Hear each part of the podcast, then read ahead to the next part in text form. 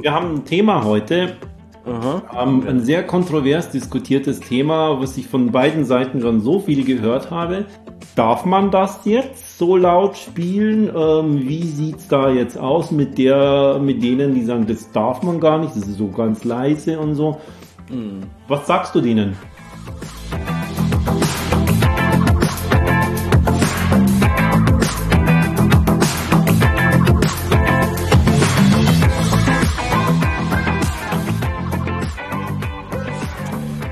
Frag erstmal, was ist der Kontext? Also über was reden wir hier überhaupt genau? So, weil ja, wir spielen den Gong laut, aber wir spielen ihn ja nicht sofort laut. So, das heißt, ähm, mhm. wenn jemand sagt, man kann den laut, äh, den Gong nicht so laut spielen, weil es ja viel zu laut ist. Äh, ja, natürlich gibt es eine bestimmte Phase, wenn ich einen Gong in einer zu kurzen Zeit zu schnell zu laut spiele, dann wird das fast für jeden als unangenehm sein. Und äh, so machen wir das ja nicht. Also wir setzen uns ja nicht hin und legen die Leute auf den Boden und kloppen dann wie wild auf dem Gong rum, sondern bis es zu diesem Punkt kommt, dass der Gong lauter und lauter und lauter wird und dann wirklich irgendwann auch in äh, Lautstärke-Dimensionen hochgefahren wird, wo es wirklich intensiv und druckvoll auch im Raum wird, äh, vergeht ja eine ganze Menge an Zeit vorher. Das heißt, dieses feine, sanfte, leise, tiefe Spielen, das haben wir ja auch drinnen. Also das ist ja ein maßgeblicher Teil auf dem Weg dahin, den Gongklang immer weiter aufzuschichten und quasi in, zu diesem zu diesem Turm mit der Spitze, die dann in dem ja. White Sound mündet, aufzubauen. Aber ja. muss das denn so laut sein? Kann es nicht vorher schon einfach nur schön entspannend sein, wenn man lange Zeit so entspannend spielt? Warum muss das denn so laut sein? Ja, muss das denn so leise sein? Das kann ich ja genauso fragen in die andere Richtung. Es muss gar nichts. Die Frage ist vielleicht, ähm, mit welcher Absicht, mit welcher Intention spiele ich? Und natürlich kann man den Gong ganz sanft und ganz weich spielen. Ich kann auch ein, mir einen Porsche kaufen und die ganze Zeit 25 da mitfahren in der Fußgängerzone. Geht. In der Fußgängerzone auch. ja, geht. Das ist ja, ist ja langsam, da fahre ich ja keinen um, ne? Oder ja, mit 25 vielleicht nicht. Ähm, ja, es gibt das und es gibt das. Es gibt leise und es gibt laut. Aber dann kann ich ja auch die Frage stellen, wozu gibt's Stille? Und wozu gibt's Klang und Lautstärke? Und wenn wir uns mal angucken, wie, wie laut ist eigentlich, ein, äh, wie laut ist oder wie laut wird eigentlich ein Gong in seiner intensivsten Lautstärke, dann ist es äh, ja nicht weit weg von Lautstärkepegeln, die normale Menschen in normalen Alltagssituationen als völlig normal empfinden. Flugzeuge, Baustellenlärm, Presslufthammer. Mhm, genau. Die Musikanlage vom Nachbarn, der seit drei Stunden Techno hört.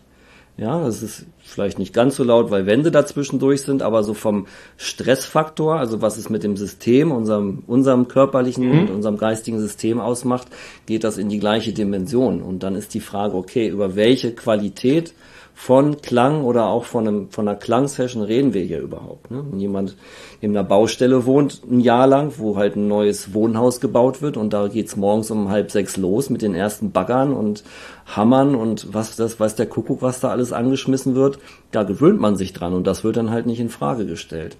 Aber natürlich gibt es auch beim Gong ein Empfinden für jeden, was sehr individuell und speziell auch ist. Dem einen ist es zu laut, dem anderen ist es zu leise. Und so gibt es ja dieses Spektrum in der Gruppe, die wir bespielen mit dem Gong. Wenn wir jetzt mal von einer Gruppengong-Meditationssession sprechen, da sind zwischen zehn und keine Ahnung, ein paar hundert Leuten, je nach Set und Setting drinne. Dann wirst du immer welche haben, die sagen, oh, kannst du mal jetzt la lauter spielen, ist ja langweilig, äh, wann geht's denn los? Eher Mann, so, solche, ja. So, und dann hast du aber welche, ähm, die sind bei der Lautstärke-Ebene, wo die sagen, das ist ja viel zu leise, kommen die schon an ihre Grenzen und denken so, also viel lauter brauche ich das jetzt halt hier nicht. Und das ist ja der Punkt, wo wir mit dieser Art und Weise, den Gong zu spielen, ähm, diesen Raum aufbauen und ja auch diese Klangtrons Stück für Stück abstimmen mit allen Teilnehmern und Teilnehmenden ähm, Personen und Elementen, die in diesem Raum da sind. Und das ist dieses Fingerspitzengefühl, was es braucht, rauszufinden, rauszulauschen, zu beobachten und zu gucken, wie weit kann ich in einem bestimmten Verlauf der Meditation gehen und auch lauter und intensiver spielen, ohne die zu überfordern, denen es schon intensiv genug mhm. ist, aber ohne die zu langweilen, denen es äh, ja eigentlich nicht laut genug sein könnte. Ich habe das ja. mal gemerkt, das war eine meiner, meiner spannendsten Erfahrungen. Ähm, das war irgendwo südlich von London bei so einer Gong-Yoga-Mela, wo aus ganz Europa so 50, 60 Gong-Spieler zusammenkamen. Einer davon, das am Morgen gemacht, da lagen sie alle da der einzige White Sound Typi ähm, war ich aus Deutschland, habe mich da aber jetzt nicht so irgendwie, ich spiele White Sound, sondern ich war da einfach nur Teilnehmer, um, um einfach in diese Community, die kennenzulernen, um, um eine andere Form von Gong-Spiel zu merken. Und da war einer da, der hat innerhalb von einer Viertelstunde, lagen die so alle da, mhm. ähm, da hat er rauf und runter gespielt und er hat massiv negatives Feedback dazu gekriegt, dass es naja, viel klar. zu laut war, viel Na, zu klar. viel. Na, klar. Und äh, dann kam er das wieder aber ich spiele genauso, aber eben das Ganze auf 30 Minuten und ja. der wichtige Punkt ist, die Menschen kommen genau deshalb. Das heißt, sie geben mir die Erlaubnis, das zu tun. Und zweitens, wir bereiten sie ja auch darauf vor. Die kriegen, genau. die kommen ja nicht, der steigen aus dem Auto raus, gehen die Treppe hoch, ziehen sich um, legen sich hin und dann boing, boing, boing geht's los, sondern bei mir ist es immer so, ich mache immer noch eine, irgendeine Navi-Kria, irgendeine Soraya-Kria, irgendeine, die in das Nabelzentrum wirkt, die für Sonnenenergie ist, die den mhm. Energieaufraum aufbaut. Und zwar nicht nur die eigene Körperenergie, die sind danach auf einem anderen Level. Ich zeige das auch immer so.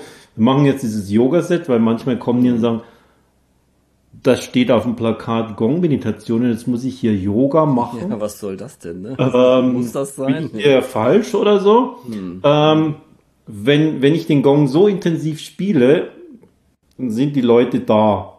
Müssen wir jetzt hier von der Kamera her, so seitenverkehrt.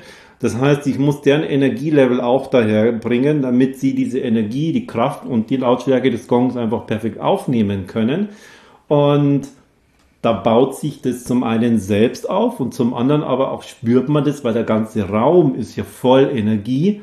Mhm. Wenn er total voll ist, dann spreche ich auch manchmal so offen an und sage, da ist die Luft ist wirklich so, als könnte man da ein Stück rausschneiden und da so ein Stück Vakuum reinmachen. So eine Energie ist dann in diesem Raum.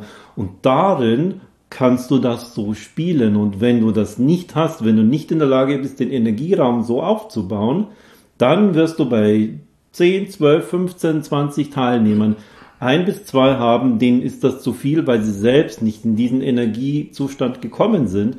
Und dann wird es tatsächlich für das Gehör für das Nervensystem einfach zu viel. Mhm. Und bei mir war mal eine, die, die hat mal gesagt, ich hätte nie gedacht, dass ich so eine Lautstärke aushalten kann und das auch noch als angenehm empfinde. Was ist denn da los? Ja. Und das ist genau der Punkt. Wenn du die Menschen da hochbringst, dann können sie, ich spreche auch nicht immer von Lautstärke, weil das ist eher negativ besetzt, sondern von mhm. Energie von Intensität und von Kraft. Und wenn du den Raum entsprechend aufbauen kannst, dann können die Menschen das aufnehmen, dass es zu laut ist. Es ist ja meistens nur eine Metapher, äh, das irgendwie aus einem Notsignal aus dem Körper ins Gehirn rauskommt. Das wird mir jetzt zu viel. Da kommt zu viel rein und dann kommt daraus äh, mir, äh, das ist zu laut. Aber tatsächlich ähm, passiert im Körper einfach, dass sie zu viel an Energie, zu viel an Schwingung, zu viel an allen aufnehmen. Und das ist meistens, ich würde mal sagen, in über 90 Prozent der Fälle dann, wenn sie nicht in diesem Energielevel sind, sondern wenn sie irgendwo da unten sind. Und dann ist es die Frage, wie sind sie darauf vorbereitet worden oder wie haben sie mitgemacht? Genau. Wie haben sie das Angebot angenommen, den Energielevel hochzubringen? Und das ist eher das Ding. Und gar nicht so die Lautstärke. Das ist halt das, was man immer sieht oder was man hört. Und deshalb, ähm, wenn ich die Menschen nicht vorbereite und so eine intensive Vorbereitung macht außer uns so gut wie niemand, sondern da kommen die Menschen halt hin und dann legen sie sich hin und dann singen wir noch was und dann machen wir noch eine Atemübung und dann geht's los und dann ist es auch richtig, dass man leiser spielt. Ja. Sehe ich ganz genauso. Also oft ist es ja auch so, dann gucken Leute ein Video, da ist fünf Minuten ein White Sound irgendwo rausgeschnitten. Also es ist ja dann, mhm. das beste Beispiel sind ja diese Yogi Bhajan Videos, so. Ähm, und gucken sich das an und sagen, ja, so geht das ja natürlich gar nicht. Ja, so geht es ja natürlich auch gar nicht. Das sage ich genauso. Und deswegen habe ich vorhin eingangs gesagt, den, den größeren Rahmen betrachten, also den Kontext mit in Betracht ziehen. Genau. Worum handelt sich das hier? Und diese halbe Stunde, 40 Minuten, die wir halt diese Gong-Meditation spielen, ist ja nur ein Element eingebettet in da gibt es eine Nachbereitung nach dem, das heißt, die Leute kommen aus der Trance wieder raus, aber das viel Wichtigere ist ja das, was vorher läuft. Also vom Zeitpunkt, dass jemand entscheidet, zu deiner Gong-Meditation hinzukommen, bis zu dem Punkt, dass er sich ins Auto setzt, dahin fährt, dann in das Studio reinkommt und sagt, äh, jetzt hier Yoga machen. Ja, ja, okay, mache ich das halt. Ich habe ja, ich wünsche mir ja so gern die Gong-Meditation. Es sind ja unheimlich viele Ebenen und Teil Unterprozesse, die laufen, dass es überhaupt zu diesem Punkt kommt, dass jemand sagt, okay, ich bin bereit dafür. Die Wahrscheinlichkeit ist ja relativ gering, dass sich ein Mensch in diesem Universum, auf diesem Planeten mit dir und deinem Gong zu einem bestimmten Zeitpunkt ab, verabredet, um diese Erfahrung zu machen. Und ich sage immer, wenn es diesen Raum gibt und wenn es die Leute gibt und wenn es dich, Alex, gibt als derjenige, der den Gong da reinschleppt und bereit ist, diesen ganzen Weg zu gehen, um diese Erfahrung zu ermöglichen, dann soll das halt auch für die meisten Leute definitiv so sein, sonst wären die nicht da. Also da vertraue ich total auf diese natürliche Anziehung. Wenn man jetzt aber da nur aus diesen drei Stunden, die so eine Session dauert, aus der Mitte zehn Minuten rausschneidet von dem fast lautesten Punkt und das jemandem gibt und sagt so, hier, ich war bei der Gong-Meditation, guck mal, und der guckt sich das von außen betrachtet an und sagt so, ja, alles klar, ey, was soll der Scheiß denn? Ja. Dann äh, wird das der ganzen Sache nicht gerecht, weil halt alle anderen Elemente, die jetzt als vorbereitende Maßnahme, als ähm, Du hast es ja vorhin so schön beschrieben mit diesem Anheben des Energielevels, also im Prinzip ja so eine, eine Tapas-Praxis, wo Hitze erzeugt wird im Körper, wo der Körper einfach weich und geschmeidig gemacht wird schon und auch ja schon in Vibration gebracht wird. In dem Moment, wo ich kraftvoller atme, schwitze, mich bewege, bin ich ja schon dabei, meinen Klangkörper auf eine andere Frequenz zu heben. Das heißt, er wird weicher, geschmeidiger und auch bereiter, sich diesem ganzen Prozess und dieser Erfahrung hinzugeben. Und dann gelingt das und dann verschmilzt das ja irgendwann zu so einem gemeinsamen Fluss. Das heißt, der Einzelne ist nicht mehr der Einzelne, sondern man praktiziert in der Gruppe, man hat vielleicht ein Mantra, was dann nochmal auf einer speziellen, feinen Ebene miteinander verbindet und, und, und ja, einfach ein Gefühl von, hier bin ich gut aufgehoben auch sicher, sicherstellt für die Teilnehmenden. Und dann ist im Prinzip ganz, ganz viel gemacht als Vorbereitung, als dahin begleiten, um halt diese Erfahrung so gut wie möglich den Leuten zur Verfügung zu stellen und auch sicher ablaufen zu lassen. Ja. Und dann ist es auch völlig okay, wenn man so laut spielt und dann gibt es diejenigen, ähm, das kenne ich ja auch, wir nennen sie immer die Trance-Junkies, die kommen dann manchmal und sagen, kannst du nicht das leise hier weglassen? Steig mhm. doch gleich mal richtig ein. Mhm. Aber das brauchst du eben auch, genau diesen leisen Bereich.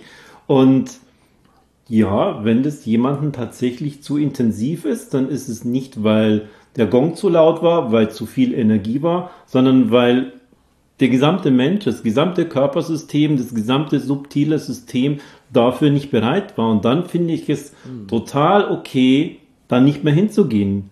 Manche haben das ja, dass sie das erste Mal so eine Form von, von, von Energieinput an Schwingungen und allen kriegen, mhm. dass deren System sozusagen, das ist einfach voll. Und dann kommt das auch. Und dann gehen die aber her und die gucken ja rum und sagen, wieso sind die alle begeistert und ich nicht? Muss also irgendwas von an mir liegen. Die mhm. kommen ein zweites Mal und dann mhm. gehen sie dann irgendwann zu mir und sagen, heute ging es schon besser. Ja, braucht meistens Mal drei, vier Mal. Kann ich mich auch dann so drauf einlassen, ja. wie alle. Ja, ja, Und das ist auch, äh, ich gebe den Menschen ja auch durch mein gesamtes Spektrum, durch mein gesamtes Handeln, was ich immer mache, ja auch diese Sicherheit. Ich will sie ja nicht herausfordern und in die Angst reinbringen, sondern in die Sicherheit. Und wenn ich ganz am Anfang, bevor es losgeht, nach meiner kurzen Begrüßung frage, wie viele von euch haben denn schon wenn ich in einen neuen Raum komme, frage ich immer schon Erfahrung mit einer Gong-Meditation. Wenn ich im Raum bin, wo ich schon oft war, drehe ich die Frage um und war, ähm, haben noch keine Erfahrung mit dem Gong. Und dann hebe ich meinen Arm immer so hoch, mhm. damit die den so heben. Und dann mache ich schon auch so meinen Spruch einfach rein und sage den, ah, da sind ja schon, haben wir ein paar neue. Ihr seht, Die anderen alle haben es alle überlebt und die kommen wieder. Das wird also heute was richtig Intensives.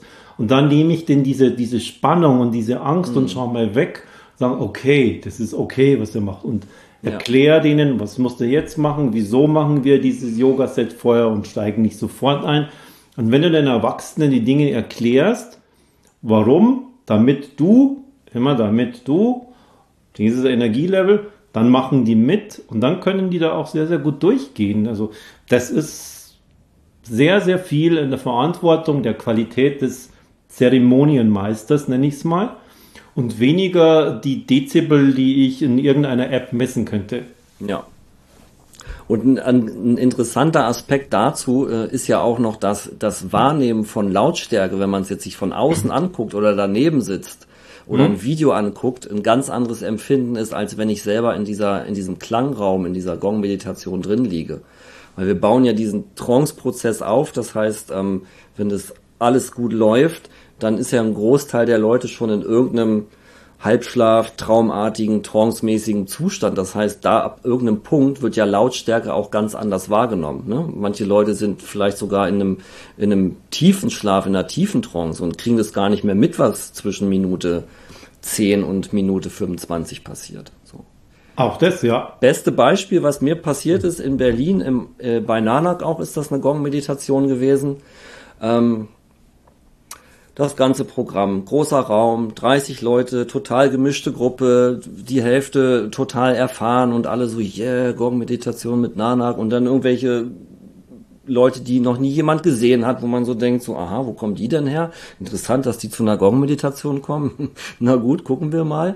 So, und dann das Programm und eingestimmt und Yoga und Nabi und Workout und durchgeschwitzt und eigentlich keinen Bock mehr und wann geht's denn endlich hin mit dem Hinlegen? Wann geht denn endlich der Gong los? So, und dann, ja, dann war es soweit, okay, jetzt hinlegen, zudecken, bla bla bla.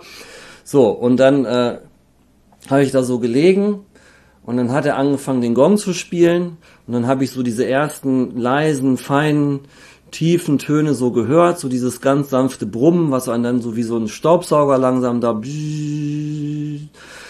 und das ging die ganze Zeit so und und dann irgendwann so zu Ende. Und ich so, hä? was ist denn jetzt hier los?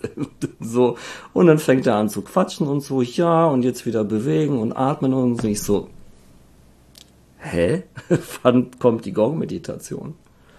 Und dann bin ich echt hoch und habe jemanden nebenan gefragt, ob er Gong gespielt hat und sie so, ja, ja, voll laut und so. Und da ist halt Folgendes passiert. Ich bin halt auf dieser, auf dieser ganz feinen, fast noch mhm. nicht hörbaren Stufe bin ich komplett ausgecheckt, also schon voll in Trance gewesen und bin halt hinten beim Abbau an der gleichen Stelle wieder wach geworden. Das heißt, dieser komplette Teil dazwischen, der hat mir vollständig gefehlt. Und für mich hat sich's angefühlt und angehört, als wenn er die ganze Zeit nur so drei Minuten so durchgespielt hat. Und das ist für mich so das perfekte Bild, wie gut das funktioniert, wenn man halt wirklich in diese Klangtrance reinfällt, dass da eigentlich nichts mehr mit ist mit, mit wirklich wahrnehmen, auch wie lang ist das und wie laut ist das und so. Also da bin ich auch inzwischen an einem Punkt, wo ich den Leuten oft auch sage, so, du hast eigentlich kein wirkliches Empfinden, ob das jetzt fünf oder zehn Minuten laut war oder nur 30 Sekunden, weil die, das ganze Raum- und Zeitempfinden fängt sich ja an auch aufzulösen halt, ne, im Verlauf der Gong-Meditation. Oft, nicht immer, aber mal bei vielen Leuten. Bist du dann, wenn man hinterher sagt, so, es waren jetzt hier 35 Minuten, dann sagen die ja nie im Leben. So, das kann nicht sein. Ja, genau. Ja. Und dann weiß ich, Ihr wart genau im richtigen Bereich. Beyond genau. Time, Space and Circumstances. Ja, ganz genau. Ähm, und genau so soll es sein.